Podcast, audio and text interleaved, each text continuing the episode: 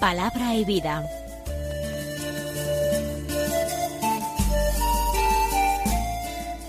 Con el padre Manuel Horta, desde Sevilla.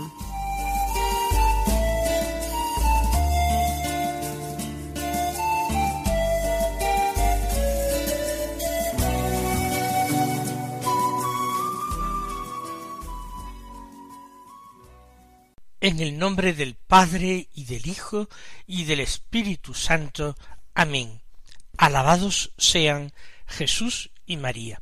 Muy buenos días, queridos amigos, oyentes de Radio María y seguidores del programa Palabra y Vida. Hoy es el miércoles de la sexta semana del tiempo ordinario, un miércoles que es 15 de febrero.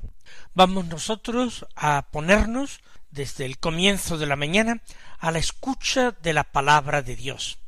Vamos a dejarnos interpelar por ella, vamos a dejarnos convertir por ella.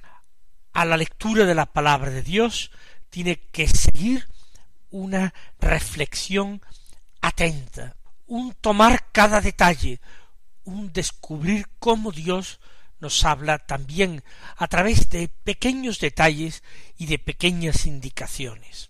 En la Santa Misa nosotros tenemos una primera lectura que es del Antiguo Testamento, un salmo que rezamos con el responsorio de un versículo, también es un libro del Antiguo Testamento, y actualmente estamos haciendo una lectura continuada del Evangelio de San Marcos, que hoy nos lleva al capítulo octavo, del que tomamos los versículos veintidós al veintiséis que dicen así.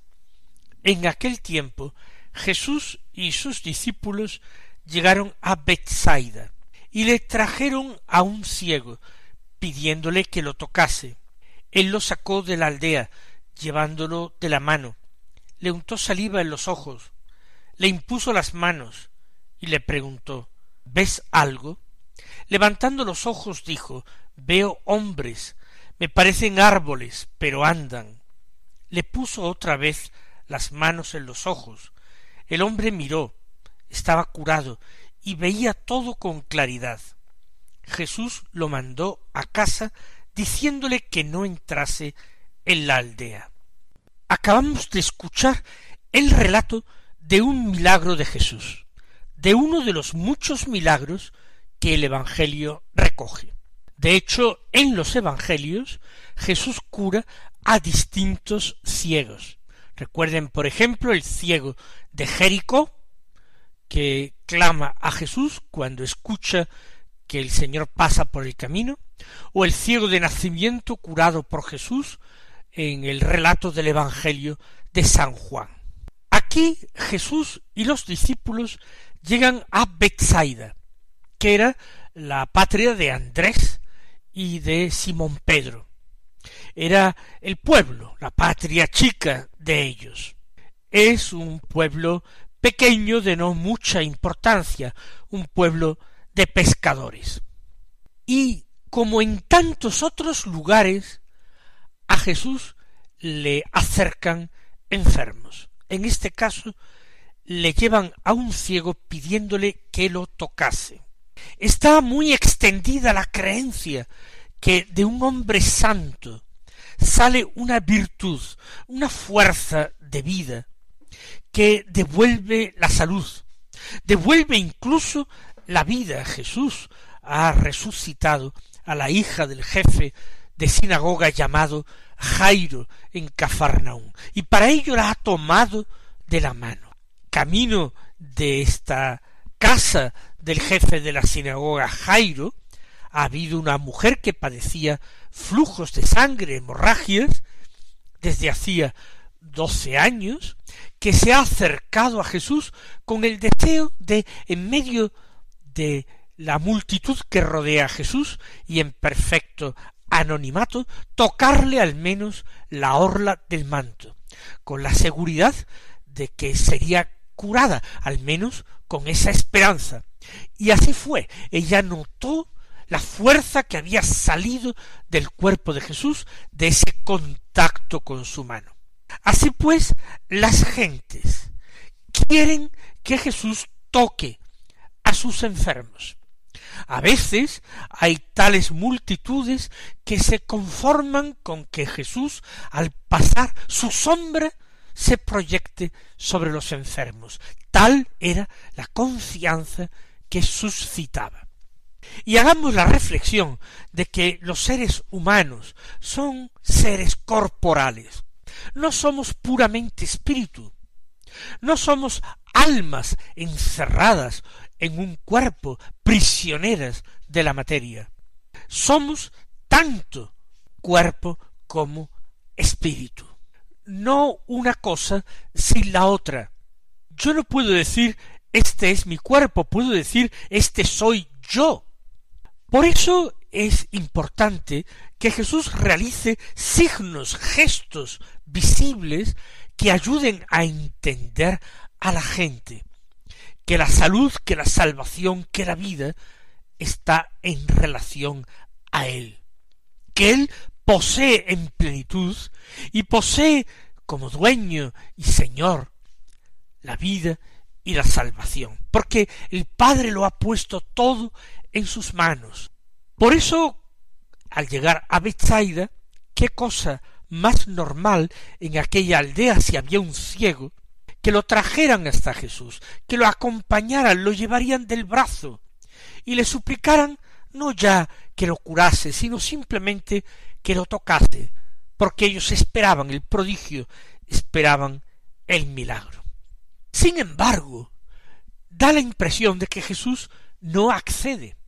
Jesús en ningún momento se deja manipular, manejar por los hombres sería una visión equivocada de mesianismo la que él transmitiría si hiciera siempre lo que la gente le pedía y sobre todo de la manera en que la gente se lo pedía. Porque la gente no sólo le está pidiendo la curación del ciego, sino que le está incluso indicando la forma, el tiempo y el lugar en que se tiene que obrar dicha curación.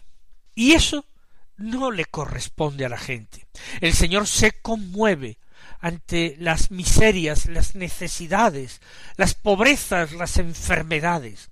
Su corazón compasivo vibra con todo ello y acude con mucha prontitud a salvar a quienes están en esa situación de debilidad o de indigencia. Pero como digo, no obedeciendo a la gente. Ellos piden en la aldea que cure al ciego allí. Y Jesús curará al ciego, pero no allí, en la aldea, sino que lo saca fuera de la aldea. Le piden que lo toque. Y Jesús lo cura como a un sordomudo, lo leíamos unos, hace unos días en el Evangelio, lo va a curar con saliva, untándole los ojos con saliva es un rito extraño, hay una comunicación, hay un contacto, pero no es el esperado ni el suplicado por la gente.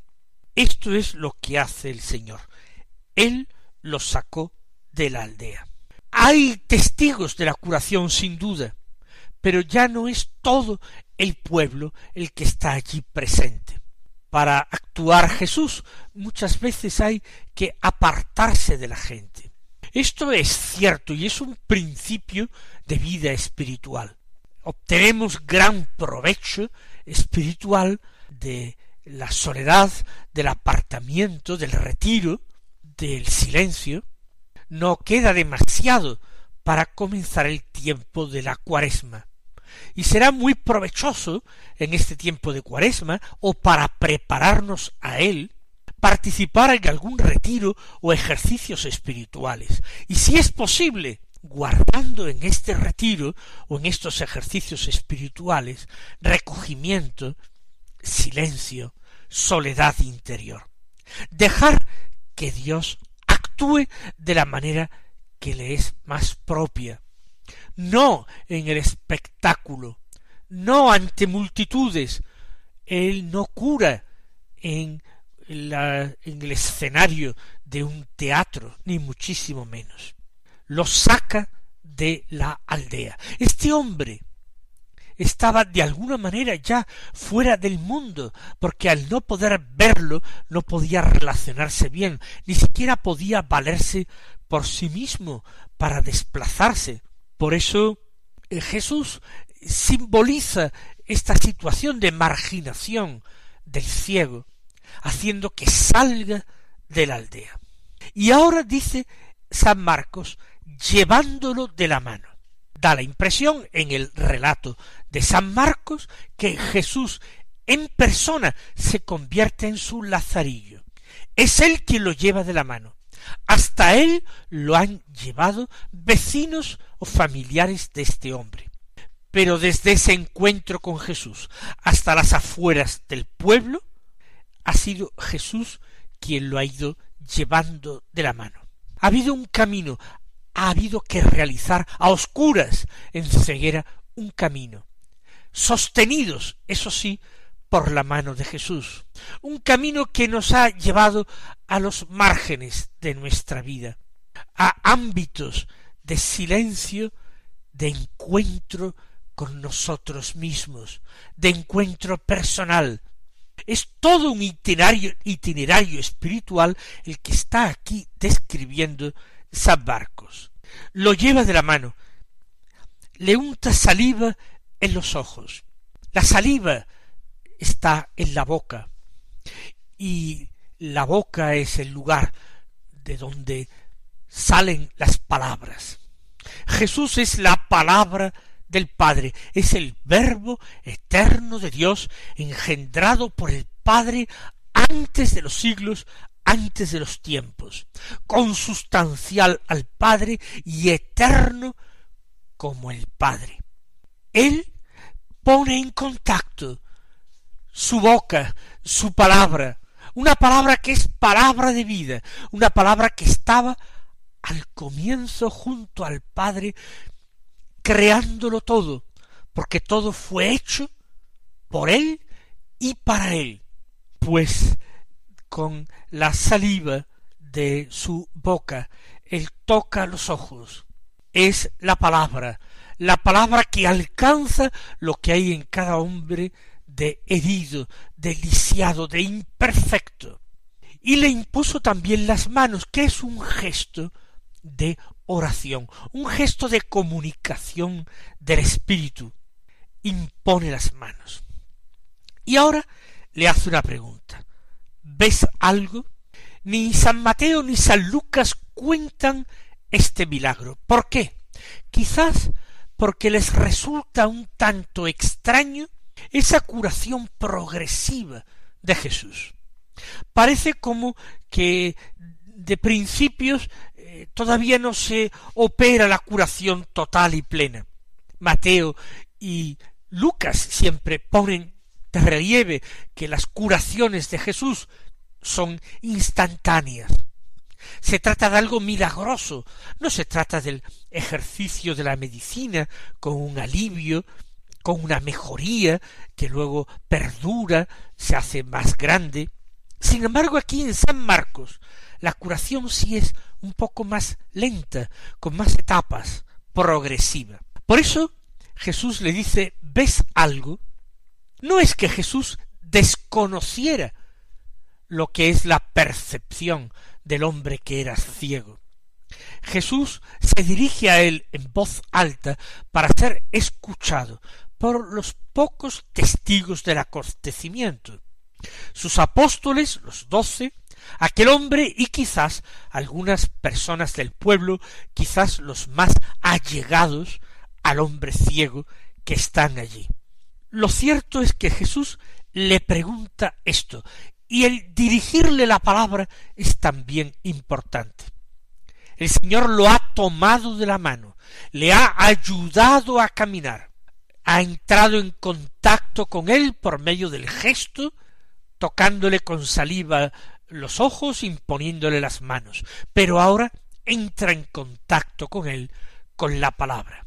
Le habla, entra en diálogo con este hombre. Y este hombre dice San Marcos, levantando los ojos, dijo, veo hombres, me parecen árboles, pero andan. Levantan los ojos que han sido hasta ahora ojos ciegos. Los levanta y hasta en esto tenemos que detenernos, porque el lenguaje es exquisitamente simbólico. Sus ojos eran ojos postrados, eran ojos vencidos, derrotados, ojos que miraban hacia abajo. Ya sé que no miraban a ningún lado, pero quizás podría mover los ojos aunque no viera. Por eso digo, eran ojos dirigidos hacia abajo, hacia la tierra. Los ojos de muchos hombres de todos los tiempos, pero particularmente lo comprobamos en nuestros tiempos, son ojos también humillados, ojos que solamente saben posarse en la tierra, es decir, en lo material, en lo corpóreo, son hombres mundanos, que no tienen porque lo han perdido el sentido de la trascendencia, que son incapaces de mirar al cielo y preguntarse, como hombres de todas las épocas, ¿dónde está Dios? ¿Qué quiere Dios? ¿Para qué Él me ha creado? Los hombres de hoy, de nuestra cultura, de nuestro mundo, no se hacen estas preguntas porque creen que están solos en el mundo.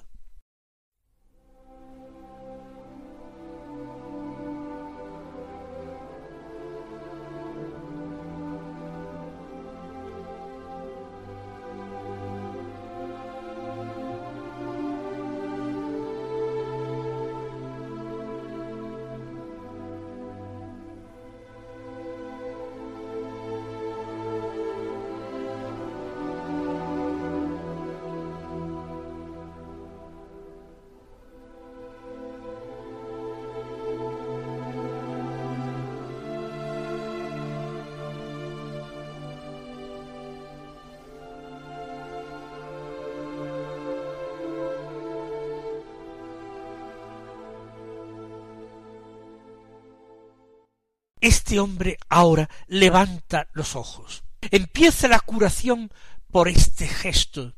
Ya no está sólo pendiente de la tierra, sino que el punto de vista se va a elevar. ¿Y qué dice el hombre? Veo hombres, parecen árboles, pero andan. Es muy curiosa esta afirmación que hace. ¿Qué hombres son los que él está viendo? Pues como ya he dicho, están segurísimamente allí los apóstoles, están los doce junto al mismo Jesús. Tal vez solamente ellos con Jesús. Tal vez algunas personas de la aldea de Bethsaida han ido con Jesús y el ciego hacia las afueras de la aldea. Hay hombres, pero él dice me parecen árboles. Le parecen árboles porque el ciego tiene una experiencia sensitiva de los árboles, los árboles cuyo tronco él ha podido abrazar, los árboles a cuya sombra se ha podido sentar, y son sensaciones, desde el tronco rugoso que ha abrazado, a la sensación de frescor en un día caluroso de sol, por sentarse a su sombra. Me parecen árboles, dice, pero andan. Su experiencia es que los árboles están quietos, hunden sus raíces en el suelo y no se mueven. De hecho, este hombre ciego es también un poco como los árboles, porque su movilidad está muy reducida. Hay una visión que ha comenzado, pero una visión muy imperfecta.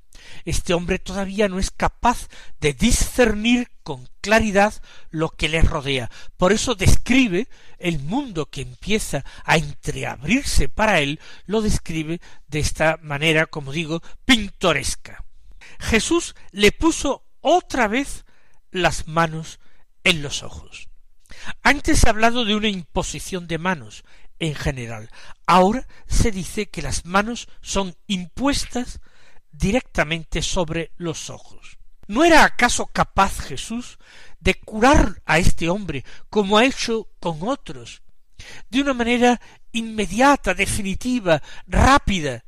¿Por qué ha querido esta conversión progresiva?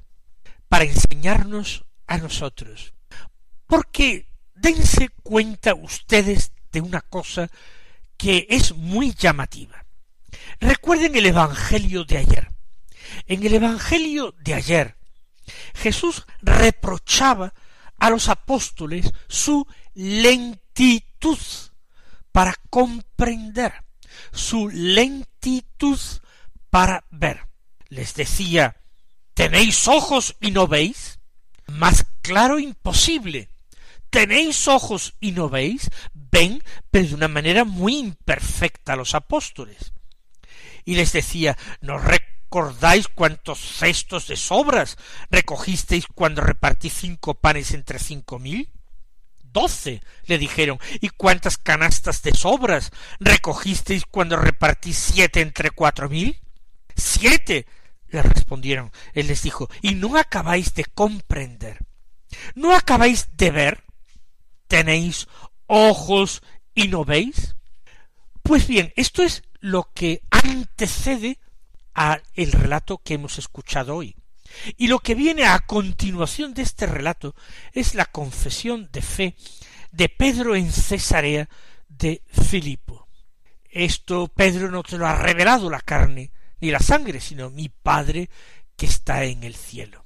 Ha habido un crecimiento progresivo desde un momento en que los apóstoles todavía en medio de signos no terminan de ver, no terminan de entender, no terminan de creer totalmente, a otro momento posterior en que ellos confiesan por medio de Simón Pedro, que es el que toma la iniciativa, pero todos en definitiva confiesan que Jesús es el Mesías esperado.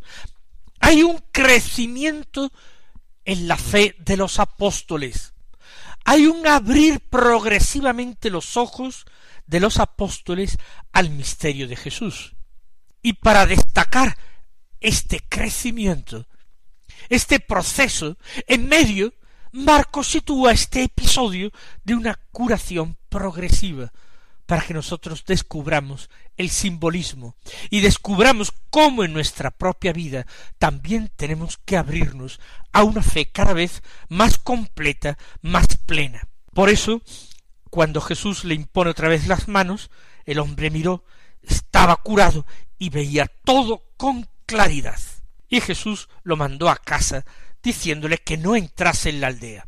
Parece ser que no vivía en la aldea, si sin entrar en la aldea pudo llegar a su casa.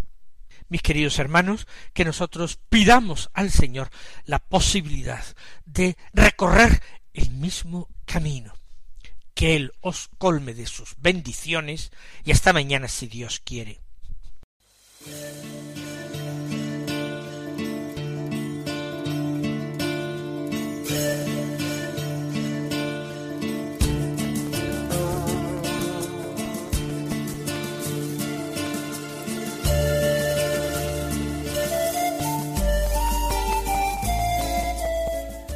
Concluye Palabra y Vida, un programa dirigido desde Sevilla por el Padre Manuel Horta.